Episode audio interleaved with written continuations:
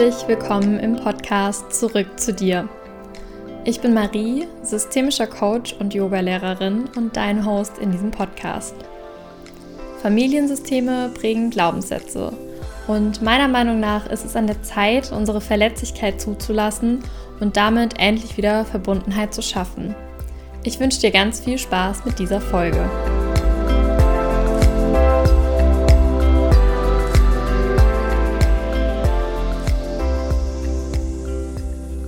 Herzlich willkommen zu dieser neuen Folge im Podcast Zurück zu dir. Ich freue mich, dass du da bist und vor allem freue ich mich auch heute auf meinen zweiten Interviewgast, die liebe Ina Tatje von Tatje Coaching. Ina ist selbst systemischer Coach, Diplompädagogin, sie ist absolut Human Design begeistert und wie sie über sich selbst sagt, ein Freigeist.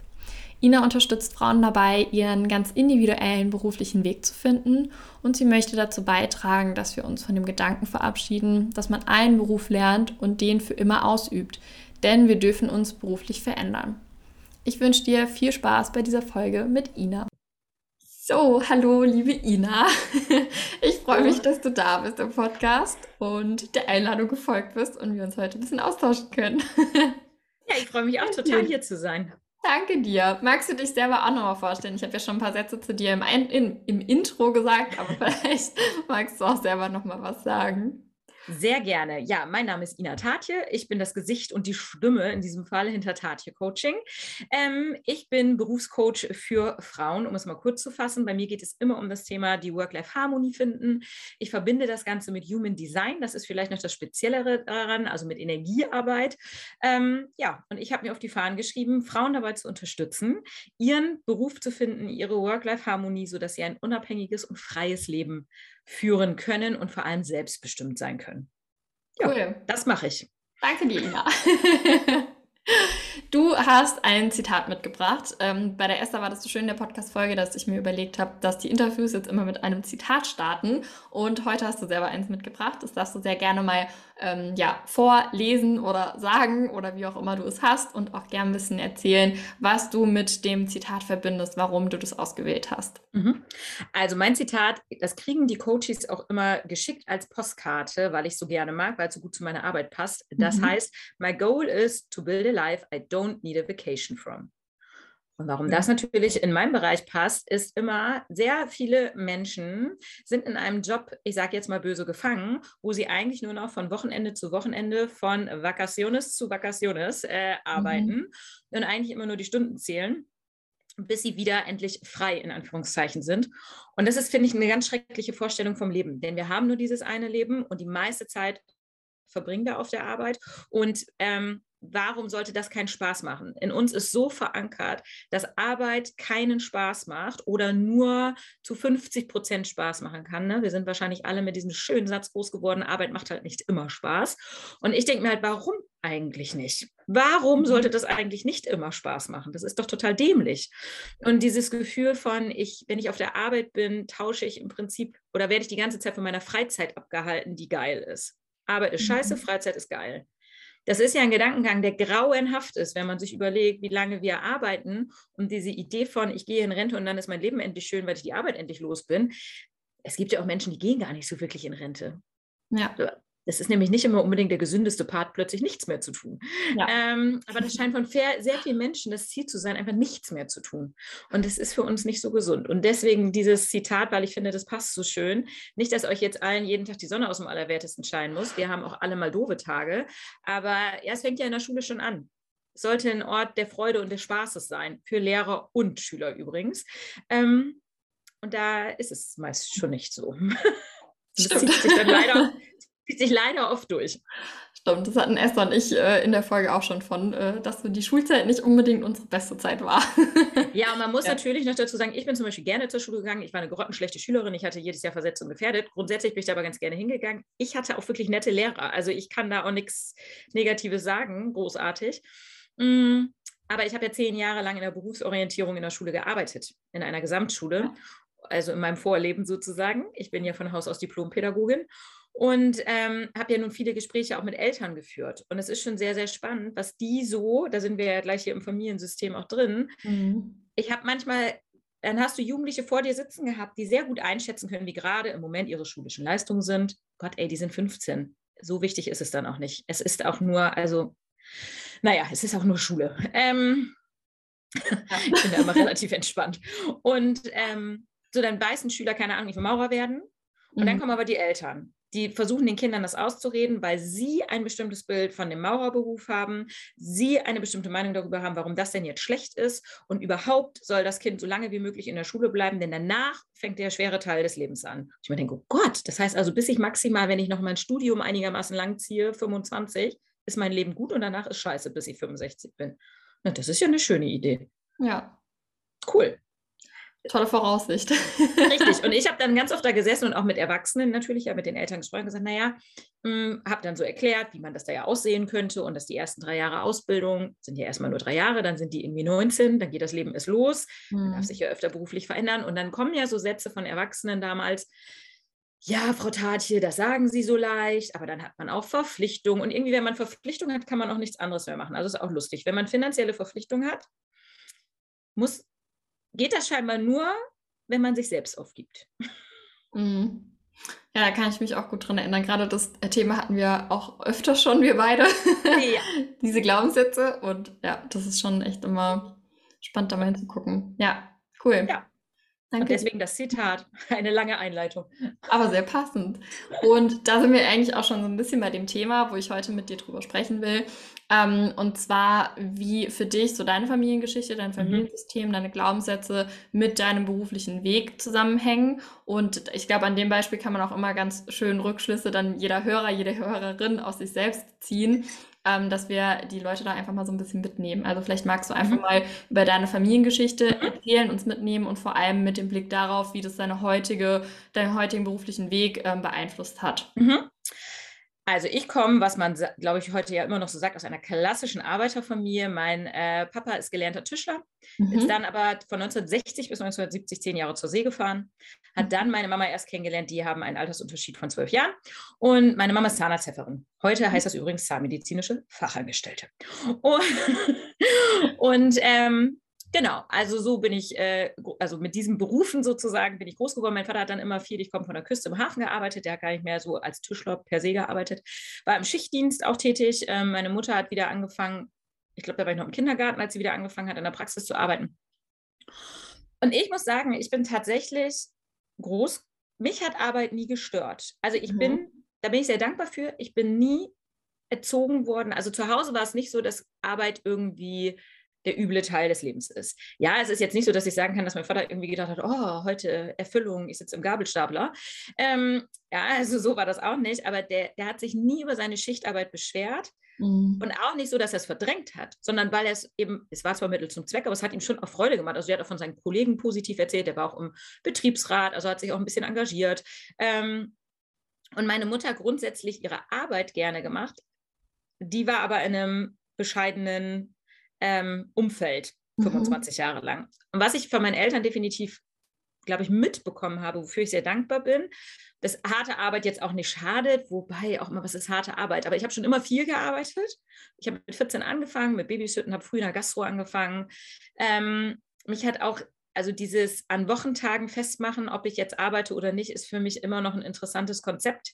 Mhm. Ähm, weil wenn mir was Freude macht, ist mir das egal, ob das Sonntag oder Mittwoch stattfindet. Also ich finde es immer noch sehr, sehr spannend, dass Leute so darauf pochen, dass man ja. Samstag und Sonntag frei haben muss. Aber es ist ja auch so verankert, ne? Also selbst ich, äh, ich könnte ja arbeiten, wann, wie, wo ich will. Ich mhm. kann auch nachts arbeiten und bis um zwölf schlafen und trotzdem habe ich so meine festen Zeiten. Ich fange um halb neun an und um sechs Uhr ist Feierabend und irgendwie Samstag, Sonntag auch nicht, wenn es, also wenn ich jetzt keine Yoga-Retreats habe oder so und äh, halte mich da auch voll dran, auch mit Mittagspausen und so weiter, weil das so verankert ist. Nur wenn man das so macht, ist es richtig das Arbeiten. Das, also ist ja, ja, schon spannend. Und das kann ne? ich, also das ist ja auch eine Typsache, ne? Wenn ja. einem das hilft und diese Struktur auch eine schöne ist und man sich damit wohlfühlt, ähm, ist das ja auch gut. Aber bei der Berufssuche und das glaube ich, habe ich von zu Hause. Meine Mutter hat ja fünf Tage gearbeitet, die kam mittags auch nach Hause. Mhm. Ähm, und eben bis abends. Und mein Papa hat eben in Schichtdienst gearbeitet, oft Frühschicht. Dann war der schon auch um halb drei oder so zu Hause, aber eben auch öfter, äh, am Wochenende. Und ich weiß noch, als ich schon dann 18 war, ähm, noch zu Hause gewohnt habe, habe ich in einem Kiosk gearbeitet. Und dann ging es immer darum, da ging das immer irgendwie von morgens um sechs bis abends um zehn. Damals gab es mhm. schon Brötchen in diesem Kiosk. Und äh, da ging es immer um die Schichten auf Weihnachten. Mhm. da wollten ja immer alle nicht, weil viele Eltern, äh, wir waren ja alle noch sehr jung, 18, 19, mhm. ne, gesagt haben, nein, du kannst auf Weihnachten nicht arbeiten. Und ich habe mich dann immer freiwillig gemeldet. Ich habe dann immer gesagt, ja, stelle ich mich halt Weihnachten dahin, bei uns zu Hause passiert nichts. Also Mama kocht halt, ich langweile mich die Hälfte des Tages, gucke irgendwie Fernsehen und abends gibt es halt eine Bescherung. Und mhm. ähm, meine Eltern hat das auch nicht gejuckt. Also wenn ich dann gefragt habe, du Mama, stört dich das eigentlich, wenn ich ähm, Heiligabend tagsüber arbeite? Sagt du, nö, mach doch, wenn dir das mhm. Spaß macht. Also, weißt du, mhm. ich habe da nicht, na klar, hätten wir da jetzt was vorgehabt, das ist auch unterschiedlich von Familie, aber ich habe nie dieses Gefühl gehabt, so, oh, wie gemein, alle können hier zu Hause bleiben und ich muss zur Arbeit, sondern ich wurde gefragt, ich habe mich dafür entschieden und wenn ich mir, mir jetzt auch im Beruf, ich habe nun lange in der Gastro gearbeitet, ganz oft Freitagabend, Samstagabend bis nachts gearbeitet oder auch die Tagschicht sonntags oder so gemacht. Ich habe mich dann aber auch gefreut, wenn ich ich fand immer geil, auch Mittwoch und Donnerstag frei zu haben, wenn nämlich mhm. alle anderen zur Arbeit müssen. Da ist die Stadt wesentlich leerer. es ist viel leichter, es ist viel leichter, Arzttermine zu machen. Mm, ja. Und ich glaube, das hat wirklich was damit zu tun. Ich habe nicht, also wenn ich in Beratungsgesprächen früher in der Berufsorientierung es immer um diese Zeit ging, habe ich immer eine andere Frage gestellt. Was, warum, also ob ich jetzt von Montag bis Freitag von neun bis fünf etwas mache, was sich scheiße anfühlt, oder äh, Samstag, Sonntag, Montag, Dienstag etwas mache, was sich scheiße anfühlt. Der Tag ist doch egal. Mhm. Ja. Und dann kommt ja immer diese, ja, aber alle anderen haben am Wochenende ja. Zeit. Es ist eine Organisationsfrage und es ist eine Einstellungssache. Ja, das stimmt. Und ehrlich gesagt, auch als ich von 9 zu 5 gearbeitet habe, habe ich meine Freundin jetzt nicht so wahnsinnig viel öfter gesehen, als wenn ich am Wochenende gearbeitet habe, weil inzwischen haben die ähm, überwiegend kleine Kinder, mhm. ähm, die hetzen durch ihren Alltag, weil hier zur Kita, da zur Arbeit allem gerecht werden. Ähm, und am Wochenende haben die dann irgendwie Family Time oder sowas oder Fußballspiele oder was weiß ich, was man da so macht. Also so viel Zeit ist da jetzt auch nicht. Ähm, mhm also ich finde es immer eine lustige Ansichtssache, dass dieses heilige Wochenende ähm, so. Ja. Das hatte ich noch nie so doll. Also klar, ich finde es auch nett, sonntags irgendwie rumzugammeln, aber ich finde auch nett, Mittwoch rumzugammeln. Also ja, das stimmt. Da haben wir uns ja auch schon oft drüber unterhalten. Auch dieses typische, man braucht 40 Stunden in der Woche, um wirklich Arbeit geleistet zu haben und so weiter. Also es ist ja auch immer spannend, welche Glaubenssätze da so mit ja. reinspielen, die man mitgenommen hat. Was sind denn so typische Glaubenssätze, die du mitbekommen hast von deinen Eltern oder die du, wo du immer wieder merkst, okay, die werden laut und die sind noch heute präsent, gerade in Bezug auf Arbeit, Erfolg? Ich glaube, da hat es immer mehr zu tun mit Geld und Gehalt. Mhm. Also was möglich ist zu verdienen. Mhm. Ähm, oder was für uns nicht möglich ist. Also zum Beispiel äh, als Beamter verdient man eben gut. Wir hatten viele Lehrer, Nachbarn. Mhm. ähm, so, äh, also das vielleicht so ein bisschen, ne? Beamte verdienen viel, Angestellte verdienen wenig. Mhm.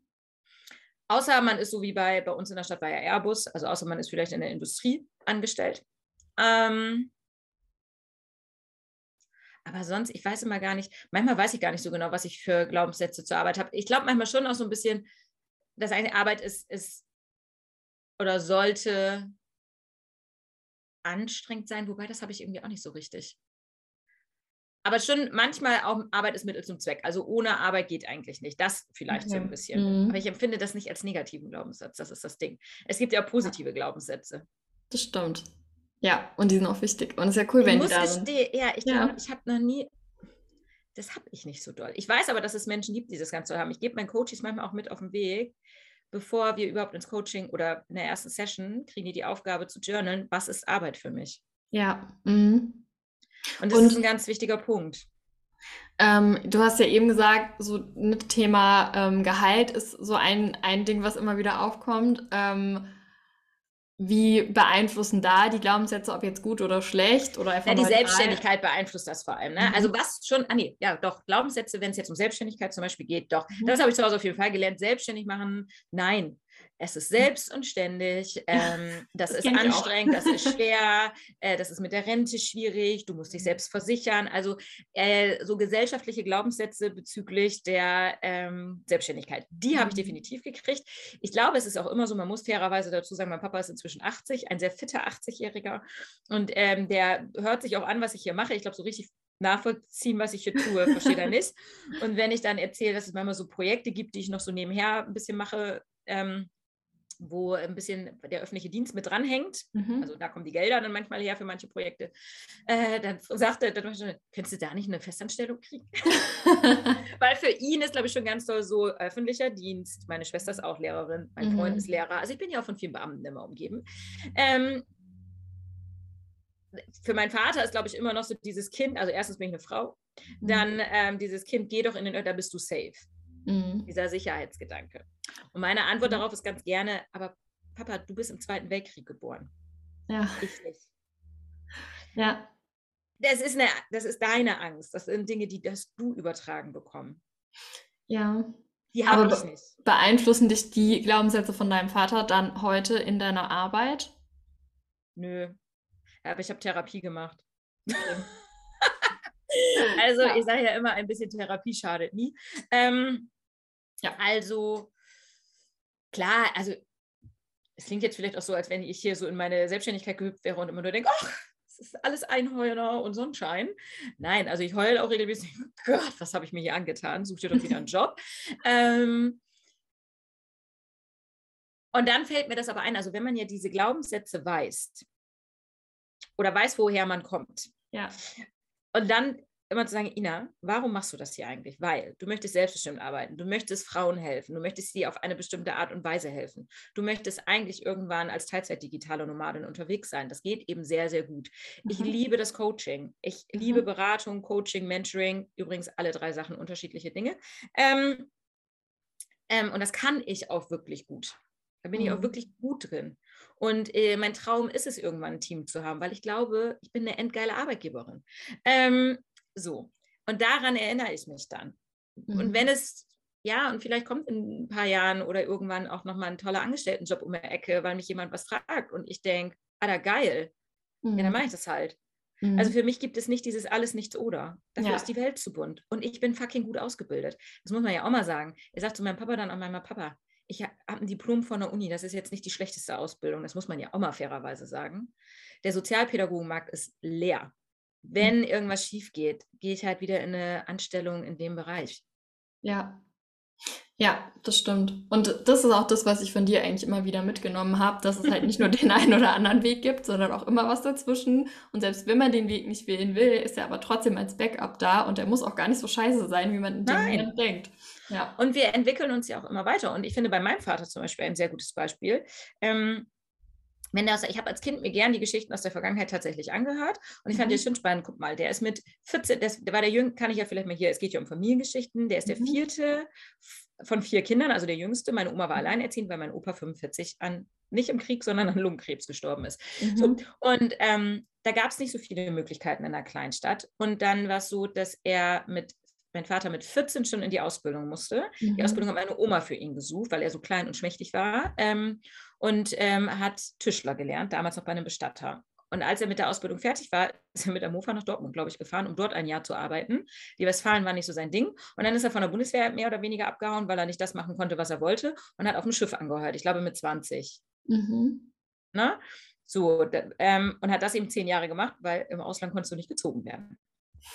ähm, so, und dann ist er nach Hause gekommen und dann hat er ja auch Unterschiede. Dann bei uns gab es eine Firma, die ist Asbest, dann hat er da erst gearbeitet, dann hat er auch mal öfter gewechselt, dann hat er noch einen LKW-Führerschein gemacht, weil in den 80ern war es ja auch arbeitsmäßig echt ein bisschen schwieriger teilweise als heute.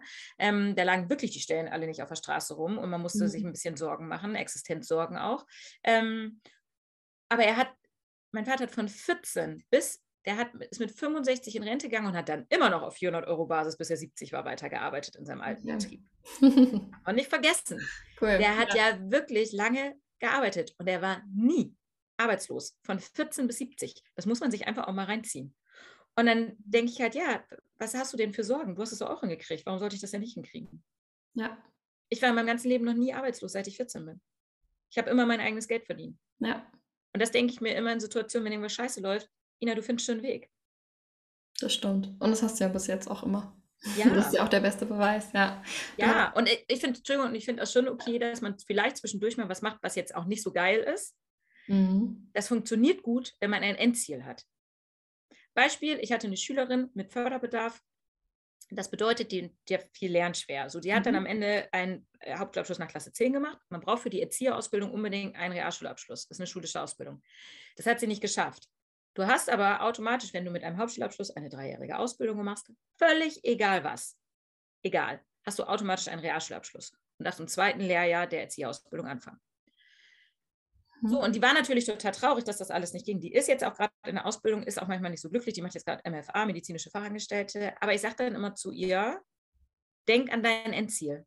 Noch anderthalb Jahre, dann hast du diese Ausbildung auf Tash und dann kannst du deine Traumausbildung machen. Und dann bist du immer noch erst irgendwie 21. Ja. So, ja. und der Weg ist jetzt steinig und macht nicht so viel Spaß. Und da muss sie sich gerade auch ganz schön durchkämpfen. Das tut mir auch leid, aber da erinnere ich sie immer an ihr Endziel. Und dann funktioniert das auch ganz gut. Mhm.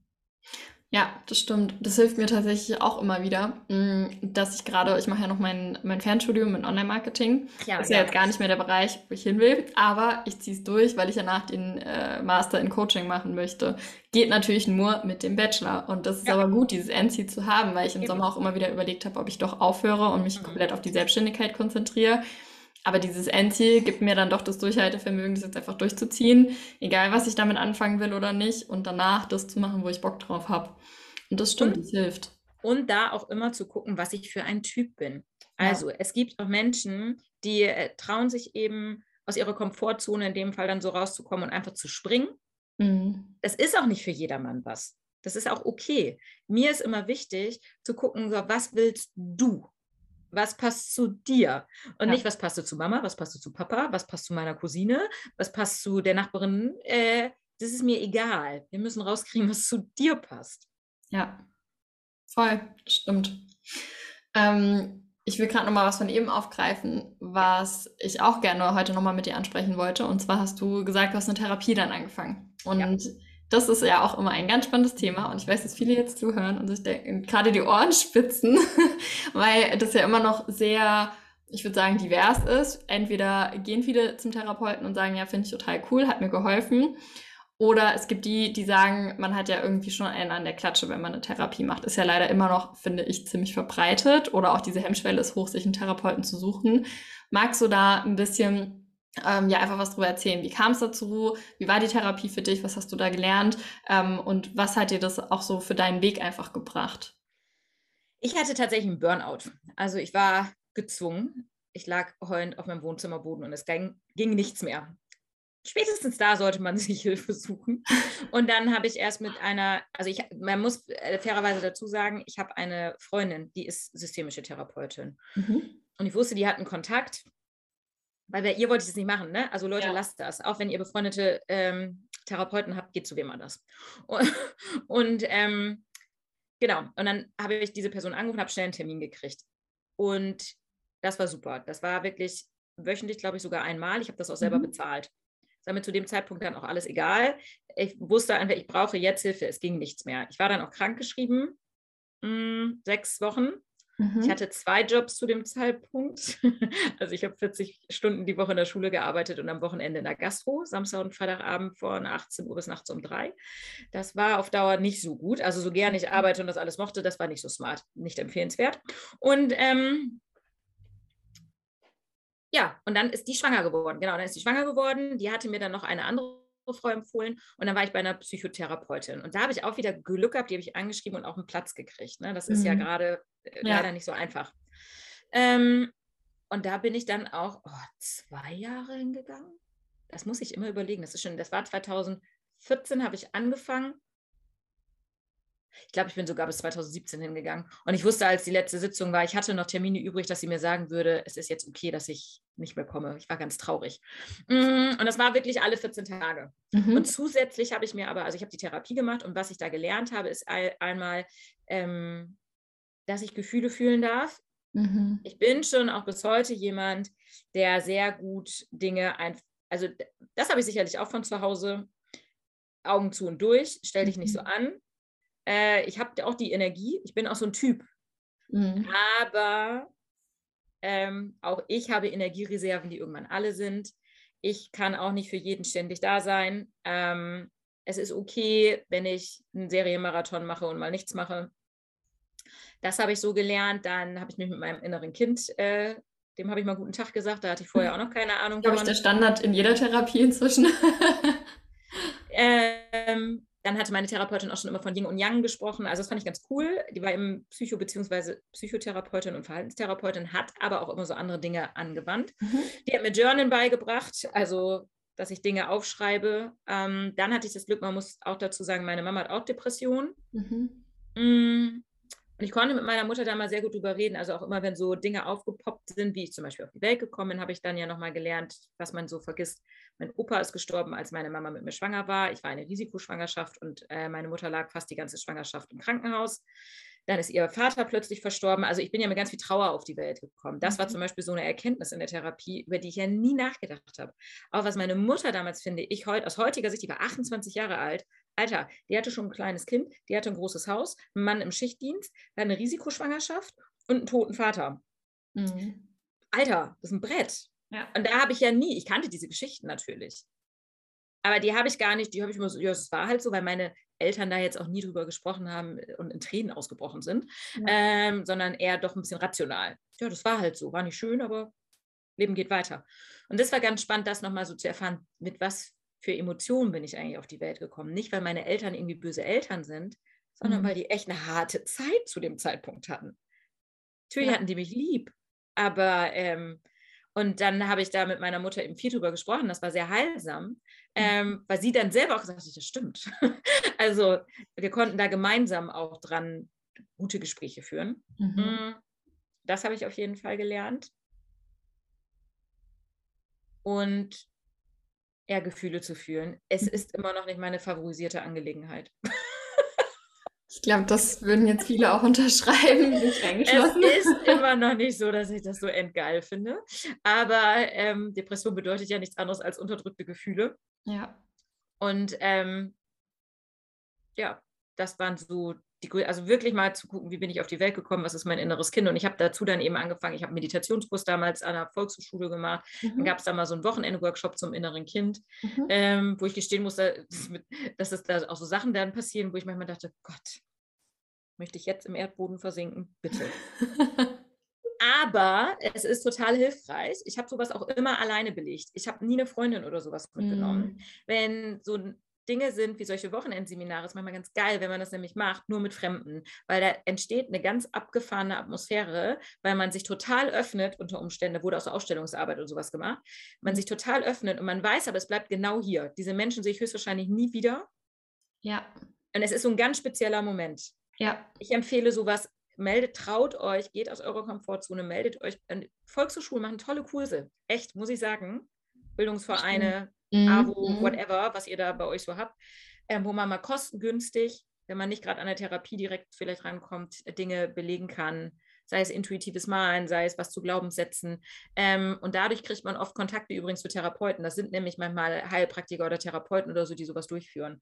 oder auch im Bildungsurlaub. Ich habe dann Bildungsurlaube gemacht mit Yoga, mhm. also ganz viel mit Körpererfahrung, mich selber spüren. Ich habe mich ja selber gar nicht mehr gespürt. Mein Körper spüren. Ja, das ist auch echt oft ein Punkt. Das fällt mir auch bei meinen ähm, Yogaschülern dann ganz oft auf, gerade wenn sie am Anfang kommen und das ist egal, äh, in welcher Altersklasse sie dann sind oder Mann oder Frau, dass ganz oft diese Körperwahrnehmung überhaupt nicht da ist. Also wenn ja. die dann sitzen und mal was spüren sollen oder wahrnehmen sollen, wenn wir eine Seite, auf einer Seite ein Asana gemacht haben, auf der anderen Seite nicht, wo ist der Unterschied? Da ist einfach nichts. Und ja. das ist so cool, wie man das zum Beispiel eben auch durch Yoga oder Meditation, durch progressive Muskelentspannung trainieren kann, diese Körperwahrnehmung wieder herzustellen oder zu, zu, zu spüren, ja. Voll. Genau, das habe ich auch, das habe ich bei der Meditation dann zum Beispiel auch gelernt. Da war eine tolle Meditationslehrerin, wo man auch so mhm. Gehmeditation, also unterschiedliche mhm. Sachen gemacht hat. Und die hat, da habe ich dann mal so einen Kurs nämlich mitgemacht, mh, mm, war das jetzt Tai Chi oder Qigong? Ich glaube, es war Qigong. das ist geil. Ähm, und es war für den Moment, ich habe dann gemerkt, das ist nicht ganz so mein Ding, aber da würde ich euch auch immer empfehlen, probiert Dinge aus. Ja. Nehmt euch die Zeit dafür. Ich habe dann eben auch an, und ich habe mein Leben verändert. Ne? Also, mhm. aus, äh, wer mich von Instagram vielleicht kennt, Party Ina, also immer auf allen Tischen tanzen, immer hoch die Tassen. Meine Freizeitbeschäftigung war darin, ich arbeite in der Gastro, mache um drei Feierabend, trink ordentlich, geh dancen, geh um sieben ins Bett und los geht's wieder. Mhm. Wenn mich jemand fragt, Ina, können wir dich besuchen, können wir da schlafen, können wir dies? Ja, klar, klar, kein Problem. Ich habe auf 50.000 Hochzeiten getanzt mhm. und war eigentlich auch immer dafür bekannt, Energy voraus, ne? Also, ähm, und zu üben, mit mir alleine zu sein, gerne mit mir abzuhängen ähm, und eben nicht immer, und dass ich auch älter werde. Also ich werde dieses Jahr 40, ich schaffe das auch einfach nicht mehr. sei, und auch von dieser. Zeit Abschied zu nehmen. Also ich glaube, was ich in der Therapie auch hatte, ich glaube, ich, es ist mir schwer gefallen, von meiner Studentenzeit auch Abschied zu nehmen. Mhm. Also das gibt es ja auch, habe ich auch jetzt schon öfter im Coaching gehabt, dieses, du bist Student und dann gehst du, trittst du über in die Arbeitswelt. Ja. Und diese Verabschiedung so ein bisschen von dieser einen Welt in die, was viele nämlich, glaube ich, da auch mit verbinden ist, oh Gott, jetzt bin ich so in dieser Erwachsenenwelt und jetzt mhm. wird es anstrengend. Die schöne Zeit ist vorbei. In meinem Fall war es so, alle meine Freundinnen haben irgendwie angefangen zu heiraten und Kinder zu kriegen. Das ist so nicht meine Welt, das werde ich niemals tun. Aber ähm, dadurch verschob sich natürlich auch deren Priorität. Ja. Meine Priorität war aber immer noch hoch die Tassen 1, 2, 3. Ähm, und dann fühlst du dich plötzlich auch so ein bisschen lost. Du denkst, krass, die haben alle voll den Plan. Die wollen Familie, die wollen ein Haus, die wollen dies. Ich habe mir das alles angeguckt und dachte, ich freue mich total für euch und habe dann aber festgestellt, das ist überhaupt nicht meins. Ich träume da gar nicht von. Es macht mhm. nichts mit mir, wenn ich daran denke, ich kaufe jetzt ein Haus. Mhm. Ähm, und die waren aber alle so klar. Und das war, glaube ich, auch, spielte da in meinem Burnout mit rein, dieses, das war ja mit 31, Gott, alle haben so einen Plan. Und ich arbeite irgendwie jeden Tag, gehe nach Hause und denke, wo ist die nächste Party? Ich will mich bloß nicht selber spüren. Ja. Mhm. Und wie lebe ich denn jetzt eigentlich mein Leben? Was ja, kommt jetzt als nächstes? Alle Ziele auch erreicht. Ne? Vorher mhm. irgendwie Abi machen, dann genau. nochmal ins Ausland gehen, dann nochmal, so, was ist denn jetzt mein nächstes Ziel? Alle scheinen dasselbe Ziel zu haben. Heiraten, Hochzeit, Kinder. Okay, festgestellt, Genau. Mhm. Oh, shit, das ist gar nicht mein Ziel. Fuck. Ja. Was ist denn dann mein Ziel? Ja. Oh Gott. Das, das kommt oft mit Anfang 30. Ja, das habe ich auch bei einigen Coaching-Klienten im Moment, die dann auch sagen, okay, ich will halt keine Kinder oder die schon Kinder haben. Und da geht es halt immer wieder um diesen Lebensbereich Selbstverwirklichung. Was ist eigentlich so mein, mein Thema, meine Berufung? Wo möchte ich mich die nächsten 20, 30 Jahre mit beschäftigen? Ja, und das ist auch. Und da möchte ich schon mal für alle den Druck rausnehmen. Beschäftigt euch ja erstmal damit, was ihr die nächsten fünf Jahre machen wollt. Ja. Ist viel einfacher. Es verändert sich ja auch eh. ja, ey, wenn ich, ich weiß nicht, was ich die nächsten 30 Jahre mache. Ja. Ich bin auch ganz dankbar dafür, weil dann würde ich ja jetzt schon, oh Gott, dann wüsste ich ja jetzt schon, was ich irgendwie mit 70 mache. Wie langweilig. Stimmt. Das ist ja total langweilig. ja. Das ist ja, als wenn du, weiß ich nicht, schon am am Anfang des Films das Ende kennst. Das ist doch scheiße. Ja, oder wenn man, äh, bevor man das Buch liest, den letzten Satz liest. Ja. So, macht doch gar keinen Spaß. Stimmt. Kann man aber so sehen.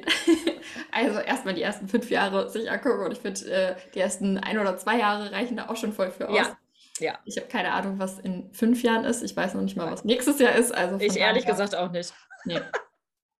Hast du abschließend noch irgendwie einen Tipp zum Thema Glaubenssätze und berufliche Erfüllung, den du gerne mitgeben möchtest?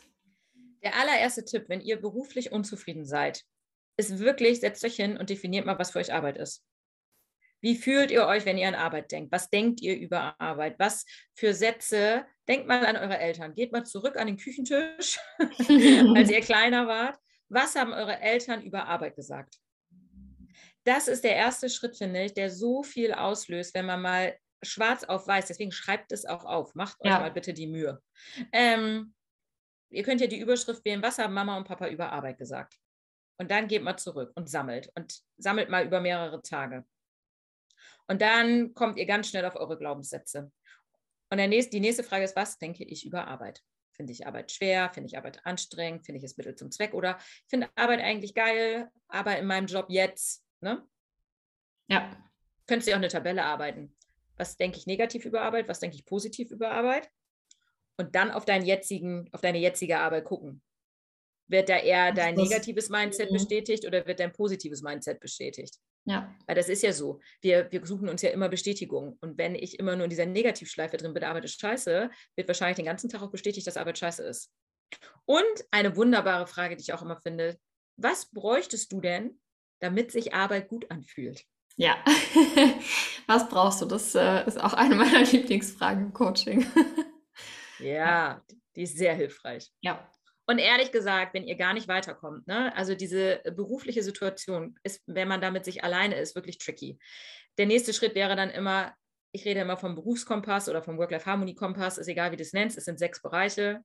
Fähigkeiten kennenlernen, nämlich Lieblingsfähigkeiten, die eigenen Charaktereigenschaften, die man an sich mag. Dann seine eigenen Werte, Rahmenbedingungen, die ich brauche, die mich zufrieden machen. Ne, das ist sowas wie Gehalt, wie fahre ich zur Arbeit, wo wohne ich und so weiter. Ähm, dann, was sind meine Interessen und was ist mein Wissen? Also was bringe ich schon de facto vielleicht, hier in Deutschland stehen wir so auf Zertifikate, was bringe ich da vielleicht schon mit? Und ähm, wenn man das mal auch und damit die Top 10 rauskriegen. Und wenn ich das nämlich weiß, das ist wie so ein Kompass, der mich leitet und dann kann ich ganz anders auf Stellensuche gehen. Und bevor du dir einen neuen Job suchst, musst du dich mit dir beschäftigen. Und das haben wir nicht gelernt. Und deswegen such dir bitte sonst Hilfe. Geh zur Agentur für Arbeit. Wenn du Glück hast, hast du eine coole Beraterin. Wenn du Pech hast, vielleicht nicht, dann komm einfach zu mir. Ganz simpel. ja, oder such dir wirklich einen Coach, der sich darauf spezialisiert hat. Es ist kein Buch mit sieben Siegeln, aber es ist manchmal total schwer, das alleine zu machen, ja. weil man keinen Sparing-Partner hat. Voll, ja. Und ich kann Ina als Coach auch sehr empfehlen. ich durfte selber schon in den Genuss kommen. cool. Ich danke dir, Ina, für das sehr Interview gerne. und dass du uns heute mal ein bisschen mitgenommen hast. Ich fand es mega spannend und äh, werde auf jeden Fall auch deine Website und Instagram und so weiter verlinken, dass ja. ihr also bei Ina einfach mal vorbeischauen könnt. Auch an dich vielen Dank, liebe Marie. Und für alle, die mhm. mal so ein bisschen in Maries Vergangenheit gucken möchten, die scrollen mal auf dem Instagram-Kanal weiter runter. Stimmt. Und deine Derzeit haben wir uns kennengelernt. Ja, und deine Entwicklung, du bist ja auch noch super jung. Äh, ich finde, du bist ein sehr gutes Beispiel dafür, wie man immer wieder nach seiner Work-Life-Harmonie guckt, wie man sich immer weiterentwickelt. Ähm, das ist sehr spannend. Dankeschön. Super. Dann bis dann. Dank dir. Bis dann. Tschüss. Vielen Dank, dass du dir die heutige Folge angehört hast und bis zum Ende noch mit dabei bist. Ich hoffe, dir hat die Folge gefallen und wenn du noch Fragen hast oder Anregungen, dann freue ich mich immer, wenn du mir schreibst, per Mail oder über Instagram. Die Infos dazu findest du im Text zur heutigen Folge. Wenn du vielleicht gemerkt hast, dass es Themen gibt, die dich auch intensiver beschäftigen, bei denen du das Bedürfnis hast, einfach mal genauer hinzuschauen und die Unterstützung auf deinem Weg wünschst, dann schreib mir gerne, dass wir uns mal kennenlernen und vielleicht kann ich dich auch in einem Coaching begleiten. Jetzt sage ich erstmal Tschüss und bis zum nächsten Mal. Deine Marie.